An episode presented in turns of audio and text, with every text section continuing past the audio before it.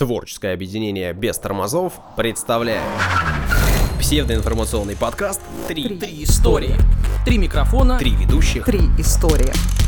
Внимание, прослушивание шоу вызывает привыкание. Слушай подкаст «Три истории». И не говори, что мы не предупреждали.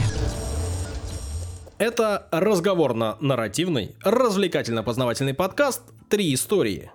Сегодня мы поговорим о наших Оскарах. О пиратском кодексе. И художники-трактористе. У микрофонов Данил Антоненков. Дарья Лебедева. И Александр Онищук. Супер! Самые важные вещи мы уже рассказали. Все, сворачиваемся. Можно прощаться.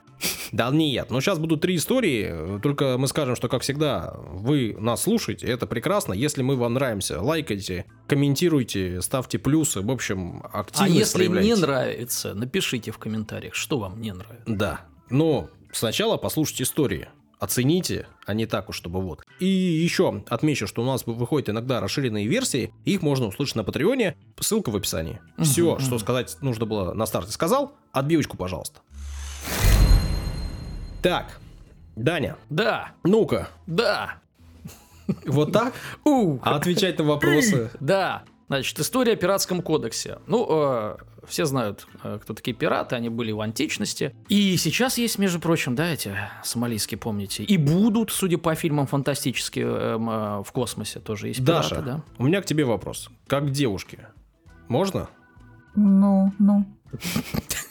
Ну, Меня пугает эта формулировка. Ну скажи, ну в детстве, там, в юности, не знаю, в университетские годы фильмы о пиратах. Вообще, девушки как, смотрят? Ты смотрела? Ну, смотря какие, да, конечно. какие-нибудь любимые есть там пираты? Мультики? Ой, я помню, когда я на практике в школе м, как раз-таки была, я задавала Полюбила пирата? одному из э, детей... Нет, я давала задание одной девочке в девятом, по-моему, то ли в десятом классе она была, я не помню, сделать как раз доклад про современных пиратов. И я помню, я устала слушать, потому что ребенок в десятом классе читал по слогам, я была в шоке, чуть там с ума не сошла, чуть не вышла из аудитории. Вот так вот было. А я вспоминаю мультфильм. Кот уважает пирата, пират уважает кота. Не так, не так, Даня. А как Я уважаю пирата. Да, да, Вот да, так там хорошо, было. хорошо. Я процитировал без, без модуляции. А без модуляции не А работает. нужно так было. Хорошо. Это не ладно. модуляция была, а импровизация. Мы все помним, э, собственно, конечно, из фильмов, да, и воспитанные Джонни Деппом, Кирой Найтли, и немножечко Блумом Орландо. Вот, но и из тех же фильмов э, мы знаем, что есть некий пиратский кодекс, да? Да. Вот, давайте разбираться. Значит, до наших дней дошли тексты, обрывки текстов настоящих пиратских кодексов позднего 17 и 18 веков. Часть из них мы знаем, э, потому что цитаты использовались на суде как отягощающие обстоятельства. Ну, когда судили пиратов, всплывали вот некие э, части пиратских э, кодексов. Значит, э, часть в подлиннике или относительно достоверных э, из достоверных пересказов. Ну и давайте разбираться. Поехали. Как вы понимаете, значительная часть моряков тех лет, э, э, что удивительно, э, но не умела плавать. Ну, вот совсем. И, соответственно, любая катастрофа на судне, она практически хоронила весь экипаж. Потому что если что-то, ну, сго- судно сгорит, Удивляюсь до сих пор. И пираты, и не пираты, все подряд не умели плавать, все да, моряки. так и сейчас есть вот рыбаки, например, где-нибудь в Африке рыбачат, плавать Вот. не умеют. Рыбаки да. не умеют плавать. Люди, которые живут у моря всю жизнь, не умеют Непаханное поле для тренера по плаванию. Для тебя. Я считаю, да. Весь Китай, Дань. Высадим десантом. Ну, представьте, там э, кремнем э, чиркает э, в трюме, пожалуйста. Трубку там не затушил как-то, или там уголек выпал, пожалуйста. Значит, свечку беззащитного фонарика нес. Тоже А еще же там же ром же везде. Ром. Не погасил свет после отбоя. Ну, свет-то не электрический, сами понимаете. Тоже вот все вот эти негласные правила работы с огнем, они, конечно же, э, присутствовали, но они не прописывались в кодексе, но не были э, менее важными от этого. Переходим к личным отношениям. Разумеется, э, пираты конфликтовали и дрались друг с другом. Ну, Да мужики. быть не может. Ну, да, мужики э, в тесном пространстве долгое время, ну, почти тюрьма, да. Что может быть э, хуже э, драки на борту? Что может быть хуже? Мы знаем, женщина. Массовая драка на борту. Массовая драка, вот. Ну и, кстати, статьи пиратских кодексов а, жестко регулировали как место проведения дуэли, обязательно строго на суше. То есть как бы потерпите, так ее порядок. Кодексами предусматривалась возможность дуэлянтов э, свести конфликт до э, формальной первой крови, э, ну, если они успеют остыть. То есть давали время. Ну, пока доплывут, да, как бы до острова, где Может, можно постреляться. будем, чё да, да, как? да. Итак, секс на борту, ребята. Капитаны частенько могли выловить охапку шлюх, да, в трюме. Могли, просто в ходе неожиданного визита. Но они зашли в порт и протащили, да, вот пираты рядовые. В трюм, мол, схоронись там за бочками рома. Мгм. Я приду вечерком. Вот, ну, э, соответственно, э, такие, как вы понимаете, привычки э, экипажа сулили массу проблем. Ну Вот. И э, любые женщины для полового досуга запрещались. Вот так вот. На На корабле. корабле. Конечно. Случайная женщина, пленница, ну мало ли, э, или пассажирка, там, из категории, в кавычках, приличных, да, эта женщина за- защищалась э, от изнасилования, конечно, под страхом казни. Нельзя было трогать. Ну, то есть это тоже кодекс. Естественно, ее свобода перемещения на корабле э, жестко ограничивалась, потому что за ней же смотреть надо. Если ты куда-то убежишь, ну, там уже тебя никто не, это не спасет. Но был э, некий пиратский опекун. Ну, в основном это ну, человек высокого ранга, да, либо капитан, либо старпом, который, собственно, и опекал ее, да, вот этих посягательств. Вот он как раз-таки имел возможность договориться, но на взаимном согласии. Ну, типа за проезд. Впрочем, впро- что ты киваешь? Да я не знаю, ну какие-то... В смысле, все честно, на мой взгляд, пока. А что плохого-то? Да нет, ничего Касаться плохого. нельзя, убьем. Ну, ему можно, остальным нельзя. Нет, на согласии взаимном, ну ё Садомия в рядах личного состава осуждалась, но не проявлялась. И достоверно известны единицы случаев на десятки тысяч моряков на протяжении десятилетий. То есть это вообще было что-то из ряда вон выходящее. Обычно это криминал и патология. Вот. И, конечно, абсолютное большинство вот этих юнг, мальчиков-пиратов, воспринимались по кодексу на общих правах со взрослыми товарищами. Так, Приходим э, к соцпакету. Значит, социальные гарантии. Это постоянный элемент э, справедливого пиратского кодекса. Раненый получал компенсацию или деньгами, или рабами. Потери сустава по отдельной таксе, потери конечности тоже. На домик в деревне с э, вдовой какой-нибудь, или коровой, или то и другое, значит, э, хватало. Это такая УМС и пенсия в одном лице. То есть, если больше не можешь, как говорится, разбойничать. Значит, доля в добыче. Э, Ну, это, пожалуй, самая демократичная часть э, э, кодексов пиратских. Ранее, то есть на раннем этапе пиратства, у капитана была доля размером в полтора. Ну, то есть на 50% больше, чем у обычного пирата рядового. У офицеров на 25%. 1,25 доля. То есть очень демократично. Несмотря на то, что капитан корабля а получает всего лишь на 50% э, больше добычи. Поздние э, уже капитаны, да, и, соответственно, кодексы, они могли задирать э, капитанские доли до 5. Вот. Но все равно абсолютная атмосфера вот этой демократичности э, все равно способствовала сплоченности коллектива, потому что люди знали, на что шли. Да? Не то, что там все капитану а останется, а остальные будут палец сосать. В принципе, даже 5, да, если мы говорим о, 5, о 5 долях, это не так уж и много. Значит, дисциплина в бою. Ну, э, любое дезертирство э, с корабля или поста э, каралось жестоко. В лучшем случае высаживали на безлюдный остров, в худшем, понятное дело, на, корм акулам. Трофеи. Главной трофеи статьи гарантировали равенство шансов и приоритет удачливого первого бойца. То есть, ну, чтобы люди стремились, ну, проявляли рвение некое. Также обнаружение дорогой цели, тоже, скажем так, Короче, премии имели место быть. Проявил себя, получай премию. Да, да, руководство штурмом тоже поощрялось, боевые заслуги. Значит, все это вознаграждалось ценными подарками. То есть человек мог выбрать себе лучший трофей, да, какой-то. Ну, например, взяли э, какой-то арсенал. Рабыню. Выбирает рабыню себе Ра- ра- первую. ну, или там арсенал какой-то там э, завоева- э, взяли, да, оружие. Взял себе получше пистолет какой-то, ну и так далее. Значит, ну, гарантировались и права неудачников. Ну, то есть, кто никак себя не проявил. Значит, одежда, кормежка, выпивка, все должно было быть для них в том числе. Пиратский кодекс целиком находился в границах криминальных э, порядков эпохи, это понятно. И уже, например, с 1657 года был известен уже даже кодекс лондонских разбойников э, с большой дороги. Уже даже не пиратов, а просто разбойников. Прежде всего, это, конечно, э, местные журналисты, да, древние журналисты так описывали вот эти все кодексы. Ну, для чего? Для того, чтобы э, запугать, как говорится, э, граждан и выделить больше финансирования, ресурсов на борьбу с этой проблемой.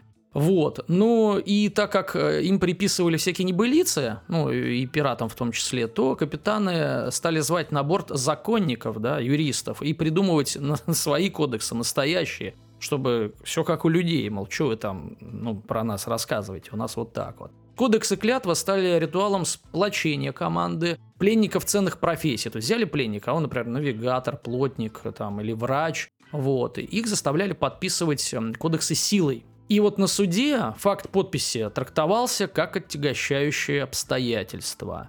И такой интересный факт, что на борту была должность некого секретчика, ну, который бумаги всякие хранил. И если он понимал, что корабль сейчас захватят и всех в плен возьмут, ну, то он сжигал, конечно, бумаги. Угу. Подписал, ну, чтобы ребятам было попроще на суде. Сейчас все проще, сейчас Шредер есть. Шредер. Это который против черепашек ниндзя, да. Да.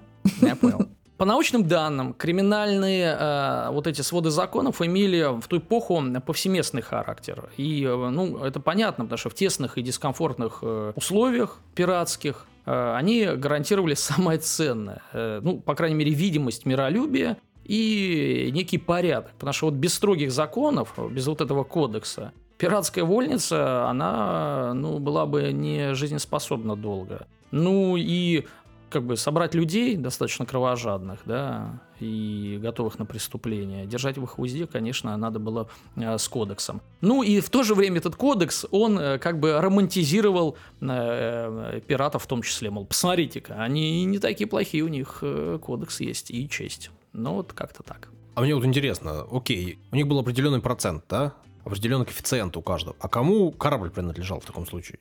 Ну, Команде? Э, ну, я насколько понимаю, что корабль кораблю рознь, а откуда у него, да, то есть какое происхождение. Это мог быть действительно какой-то торговец, который стал пиратом или еще, но корабли еще и захватывались, да, в том числе. Ну да, скорее всего, они были в основном захвачены вот, все но в этом случае. Э, я так понимаю, что на нужды корабля ну, подлатать и так далее. Это, Отдельная, видимо, отдельная статья, деньги. конечно. Ну, просто если корабль капитана, допустим, и он собирал команду, то логично, что там надо побольше. Ну, это, это понятно, но на содержание корабля, я так понимаю, так же, как и на еду, и на воду, это все траты как бы за статьей э, долей, потому что на всех тратится. Это, Саш, называется оперативные расходы. Мне об этом ничего не известно.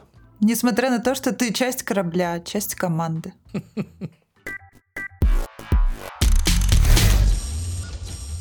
Даша, расскажи. Расскажи нам что-нибудь. Расскажи, расскажи. Про коралловые бусы, пожалуйста. Блин, нет, только нет. Так, у Британии есть Бэнкси. У нас покрас лампас. А у Италии есть художник-тракторист. Вы что-нибудь знаете об этом? Слышали? Я только я знаю присказку про тракториста, все. Про художника не знаю. Какую? Которая про 300? В смысле? Про 473.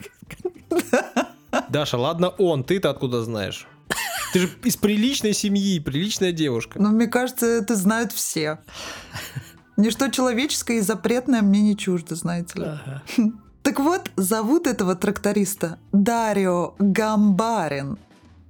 Я где-то у а, одна, из уст одного из журналистов, значит, я услышала, э, его называют Гамбарин. Но поскольку он никому не давал еще пока интервью, хотя фотографии его есть в сети, очень сложно найти их, конечно, но тем не менее. Все-таки мне кажется, что раз он итальянец, то, скорее всего, Гамбарин. Но все равно фамилия такая интересная, да, угу. необычная. И она созвучна, вот сейчас мемчики постоянно появляются, Капибарин, Капибарня. Ну, когда голову Капибары представляют кому-нибудь, Капибарби, ну, всякое такое. В общем, мило. Короче говоря, на днях появилась новость о том, что он в честь 200-летия, э, значит, со дня рождения Федора Достоевского создал огромный портрет на поле. Это созвучно с той историей про японские поля, которые я рассказывала давным-давно, но вопрос заключается в следующем. Можно ли вообще сравнить два эти произведения на полях И можно ли вот в данном случае это считать искусством? И неспроста упомянула вначале Покраса Лампаса и Бэнкси, потому что, на мой взгляд, все таки эти творцы, а они, по крайней мере, один из них точно загадочный, потому что никто его толком не видел, не знает, несмотря на то, что он выкладывает даже видео, да, с тем, как он э, творит там в метро, например, когда он крыс во время разгара пандемии, да, вот этих рисовал, которые на масках, как на парашютах спускались там забавно. Или Покрас Лампас, да, который вообще свою, по сути дела, вселенную придумал, вот эту каллиграфическую интересный молодой человек, который э, записал свое имя новое в паспорт и, по сути дела, начал жить другой жизнью. И популярен, зарабатывает огромные деньги во всем мире своими художествами. Поэтому все-таки этих двух персонажей можно отнести к современному искусству. Но почему я объединила всех этих трех людей в одну линию, да? Потому что э, все, что они делают, все эти три человека, по сути дела, это какие-то политические высказывания, ну или социальные, или культурные. В общем, это высказывания. Картины на полях, о которых я рассказывала давным-давно, да, это больше имеет отношение именно к красоте, отчасти к культуре и ну, к такому какому-то творческому масштабному хобби, так что ли. А вот здесь интересно, потому что кого обычно изображает этот человек? В сентябре 2013 года, например, появилась новость о том, что он создал гигантский портрет папы римского Франциска. И тогда эта работа у него 6 месяцев заняла, у Дарио, вот этого итальянца. Он использует... Он же на полях работает, да? Да, да, в Италии, у себя на родине. И 6 месяцев, а как там вообще там уборка урожая? Не мешает это? Ну, ничего, то есть, видимо, он как-то подстраивается под это все. То есть, если это все так давно происходит. Вообще, его картина недолговечна, понятное дело. Через 7, примерно там 10 дней их уже нет. Потому что это же не вот как в прошлой истории, да, там разные сорта риса, которые надо подождать, вот они там вырастут, разные цвета, вот это вот все. А здесь он просто трактором проходится и создает без предварительных эскизов, значит, без всяких там каких-то навигаций и так далее, без там использования дронов, там еще чего-то, современной техники. В общем, он все по наитию как-то делает, Как-то значит, садится за трактор. Похоже, что он где-то что-то приписал себе времени-то. Ну, полгода что делал, если он без эскиза, без всего, что он там. Может быть. Нет, мне интересно вообще, как мо- возможно сделать это все без дрона. Это раз, а во-вторых, а он работает вообще э, комбайнером обычным, а между делом... Везде пишут, что он тракторист. Ага. Везде пишут, что он тракторист, он так развлекается. Мгм. Я говорю, я не нашла с ним нигде интервью. Мне было бы интересно, чтобы у него кто-то взял интервью и задал ему вопрос, вообще считает ли он э, свое, значит, свою деятельность искусством и являются ли эти картины политическими высказываниями. Вот у меня два вопроса, собственно, к этому человеку вообще. Ну и где правильно ставится ударение в его фамилии. Тоже было бы интересно э, узнать. Так вот, э, помимо этого, он еще рисовал, значит, Барака Обаму, Не-не, все не политические высказывания. Ну, не. Федор Михайлович. Вообще-то не политическое Нет, высказывание. смотри, да, у него все разрозненное. Вот в чем. Понимаете суть? Вот из политических высказываний, окей, еще непонятно, что он там хотел сказать. Путина он изображал на поле, Барака Обаму, Нельсона Манделлу, но при этом Мунк Крик, картину известную, да, Микки Мауса изображал. Потом, как я уже сказал, Папу Римского, ну это вот одно из первых произведений, и Барак Обама тоже а- одно из первых. Потом портрет нападающего сборной Италии Марио Балателли, есть площади такое. 27 тысяч квадратных метров. Уж не знаю, что он такой, может, он что-то особенное сделал. Я просто в этом не сильна, поэтому вам виднее. Я вот политики вообще здесь не, не, не вижу. Просто человек ре- рисует, ну, делает... Персонажей? Персонажей просто известных и его сердцу близких, вот и все. Видимо, но он как-то все равно подгадывает, это все делает перед важными событиями. То есть перед важной игрой, например, да, перед э, прибытием политика на определенное мероприятие, там, саммит какой-то или еще что-то подобное. То есть и он выбирает, ну, странное сочетание. Фидели он, по-моему, тоже изображал. Ну, то есть как-то вот очень не сочетаются персонажи между собой. Ну, то есть, когда Обама прилетал к Путину, он нарисовал Микки Мауса. Это так было? Ну, может быть. В общем, когда только пандемия началась, он, э, что вы думаете, он и коронавирус нарисовал.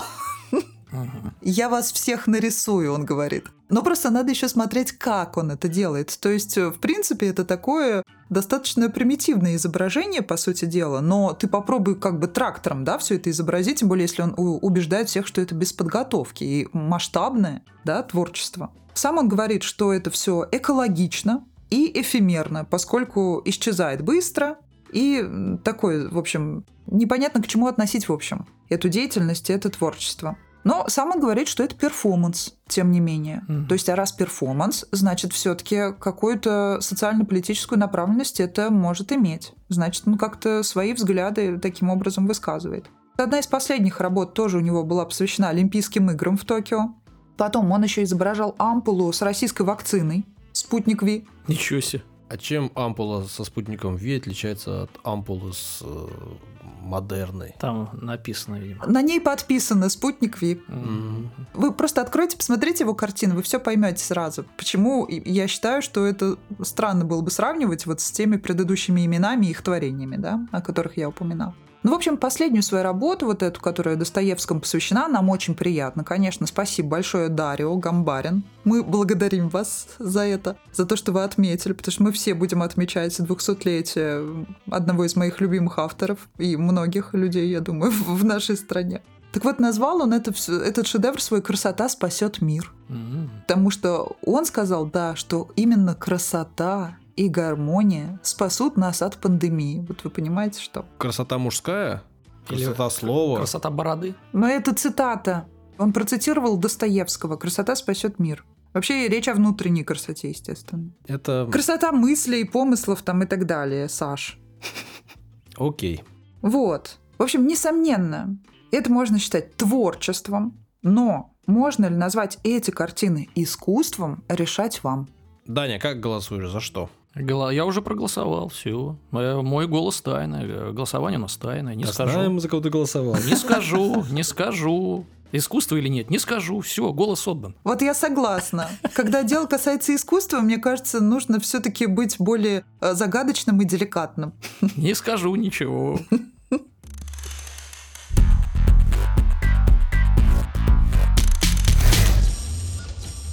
Ладно, так уж и быть. Я вам тоже расскажу историю. Это нам обязательно слушать все это. Обязательно ли вам слушать? Саш, звучит как угроза. Да, всегда угрожает. Слушать обязательно, скрипеть не обязательно. Так я ж не могу. Ты что, вы такой старый, что Конечно. скрипите раз за разом? Про Оскар буду вам рассказывать Давай. в этот раз. Решил поговорить о премии Американской Академии кинематографических искусств и наук.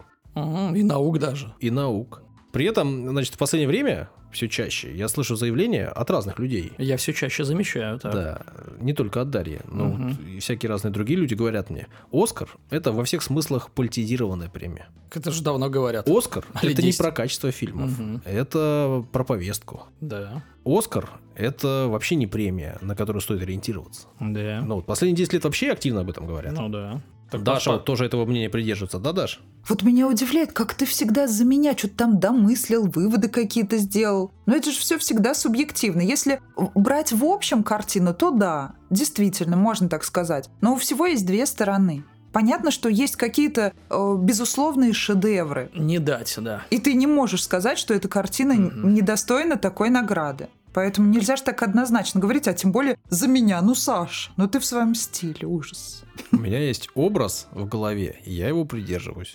Да, да, да, молодец, давай. Понятно, все ясно теперь. При этом, ну, спорить все-таки глупо, если посмотреть в целом, да, и так э, пораспросить народ и у масс узнать их мнение, то они скажут, что все-таки это главная кинопремия мира. По инерции пока еще считают. Ну-ну. Значит, 94-я церемония вручения наград э, по планам, ну, на данный момент, если ничего не поменяется, должна состояться э, в очном формате, ну, то есть должны быть там люди. И пройти это все должно в Лос-Анджелесе, конечно же, в театре Долби, что важно, 27 марта 22 года. Мгм.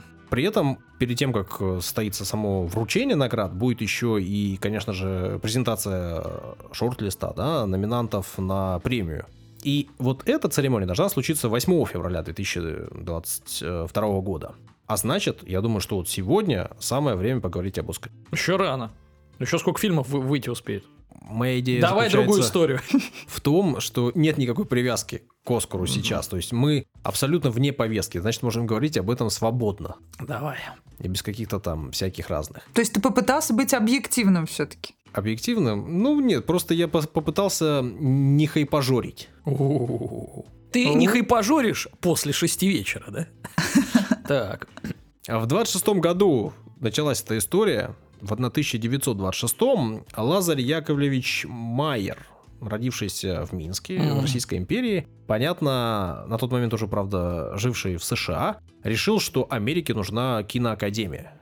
То есть история должна была называться «Наш Оскар». Ну, в общем, конечно, именно так, наш Оскар. Она так и называется, Данил, вы просто забыли. Так. Память плохая. Нет, я Суставами просто скрипите. через одно слово слушаю тебя просто. Человеком э, Лазарь Яковлевич был, понятно, не случайным для индустрии. Понятно, что большинство из вас, наверное, знает, кто он такой, но все же э, расскажу его историю. На тот момент его звали уже Луис Барт Майер. И был он никем иным, а человеком, который основал и руководил на тот момент э, студией метро Голден Майер. В общем, одной из ключевых, самых больших и серьезных студий э, того времени уж точно. И понятно, что... Это чел- где лев? Да. И понятно, что человеком он был уважаемым И серьезно. и серьезным. 11 января 27 года можно считать днем рождения Американской Академии киноискусств и наук. Не забывайте. А, В этот день 36 лидеров индустрии собрались вместе. Был главным там Майер на этом собрании, потому что он их всех и собрал. Ну и порешили, что Академии быть. Вот. А 4 мая уже Академия получила официальный статус, э, стала НКО. Ну, Мгм. по американским законам, в общем, легализовались. Ну и интересно, что 16 мая 29 года в отеле Рузвельт, у меня есть подробности, Мгм. есть информация, ну, такая, В знаешь, номере 56. Так. не самая сложно добываемая информация, честно говоря. На закрытом э, банкете состоялась первая церемония вручения наград. Мгм. Вот, э, на следующий год церемонию уже транслировали по радио, а первая телетрансляция состоялась в 53 году. Мгм. При этом э, надо понимать, что вот телетрансляция, шоу-трансляция, вручение Оскара – это самое долгоиграющее шоу в истории телевидения. Мгм. Ну, То есть ничего дольше постоянно не показывают. Сама награда имя Оскар при этом получила только в 1939 году.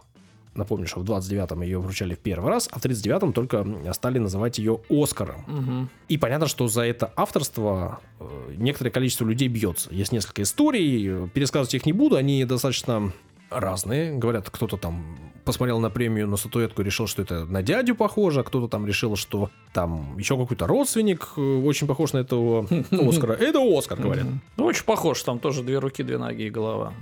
Ну, вроде Чистые того. родственники. Но есть и штуки, есть данные, с которыми не поспоришь. Э, В 1934 году журналист э, Сидни Скользкий Так, Скользкий. так, так, что же нам Скользкий рассказал? Э, Писал об Оскаре в своей колонке. И он э, писал о том, что именно непосредственно уже вручает Оскар. Ну, я бы сказал, что он э, вскользь упомянул, не особо писал. Состоялось вручение премии Оскара, он писал. Нет, журналист. Ну ладно. Скользкий, потому что. Поэтому упомянул? Или что? Ну, нет, ну надо Вперед, пояснять. вперед. Да блин, ну Саша, капец. Всадец, Если я чего-то не понимаю, я требую разъяснений. Переслушаешь еще разок, давай. На дальше. монтаже? На монтаже Да. поймешь. Удали этот кусок, оставь просто Даня. Ни в коем случае, все должны знать, какой ты тупой. При этом в 1934 году, как кто бы вы думали, был первым человеком, который поблагодарил э, киноакадемию за вручение ему Оскара. Вот на непосредственно на премии сказал спасибо за Оскар, ребята. Чаплин. Дарья, ваша версия? Что еще раз я прослушала? Можно сначала историю? То есть Данил меня не слушает, ты меня не слушаешь. Кто-нибудь меня вообще но- слушает? Я отвлеклась секунду. Но вдвоем вместе мы тебя слушаем внимательно, понимаешь? Да. Дарья, А, кто был первым человеком, который на вручении кинонаграды сказал спасибо, ребята, за Оскар? Ну или типа того. Ну что это? э, Что это какая-то известная фраза? Я спрашиваю, кто это был? Предложи. 34 год. Ну, расскажи нам. Уолт Дисней Мгм. был первым человеком, который поблагодарил, значит, киноакадемию за вручение Оскара. При этом, вообще-то, Уолт Дисней человек для Оскара не случайный. Подожди, а вот пять лет они вручали, и все такие просто молча брали, разворачивались и уезжали домой. Никто не благодарил. Не, все благодарили, просто говорили спасибо киноакадемии за вручение награды, а он сказал спасибо за Оскар. А, все, понял. Вот. Это стоит знать, конечно, вообще. Ладно. Нужны какие-то подробности, которых нету так вот совсем уж легкодоступной э, Википедии? Это очень странно. Максимально. Вообще-то Ну, у. Оскара, он вообще человеком был не случайным для этой премии, у него 22 конкурсных и 4 почетных награды. У кого? У Диснея... Я думал, у Оскара самого. Думал, ты уже про прототип рассказываешь. Давай дальше. Не было никакого прототипа. Хорошо. Вообще, ну что, ты я расстроил. Ну а что же наши? Все-таки тему-то я Данил назвал Да. наши Наши Оскары. Оскары, да. Первый наш Оскар получила советская документальная картина под названием «Разгром немецких войск под Москвой». М-м. Вот, ну и понятно, что фильм, если он документальный, и его название, в принципе, рассказывает о чем он.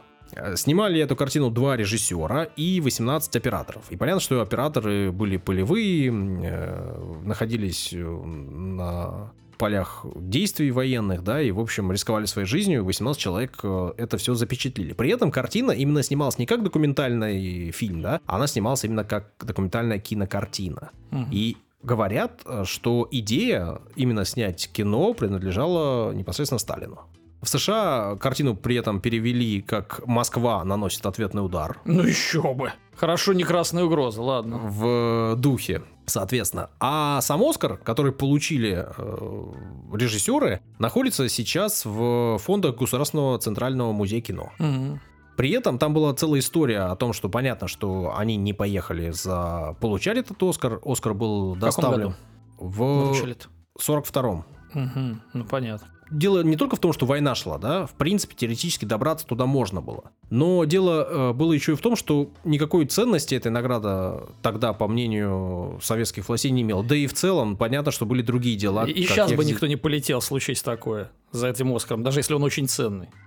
Ну, проведение какого-нибудь футбольного матча, это же тоже сим- символ, да, и там привести награду, может быть, если бы это было супер что-то ценное, да, супер что-то значимое в, там, в Москву, это, может быть, имело значение. Ну, тогда это точно было не так. А что еще? На самом деле операторы и режиссеры, в принципе, ну, награда вручается режиссерам, да, как людям, которые фильм создали, а она так до них и не дошла, по большому счету, и они вообще не, не видели в ней никакого смысла, и подумали об этом только когда уже следующие Оскары получали. У нас они такие, о, так мы что же когда-то его получили? Да, верните. Где-то там хранится. И вот так и остался храниться в музее кино. Там же, в Московском музее кино, хранится еще один наш Оскар, который был получен в 1969 году. Лучший фильм на иностранном языке уже в этой номинации. И вообще, таких побед у нас было 4.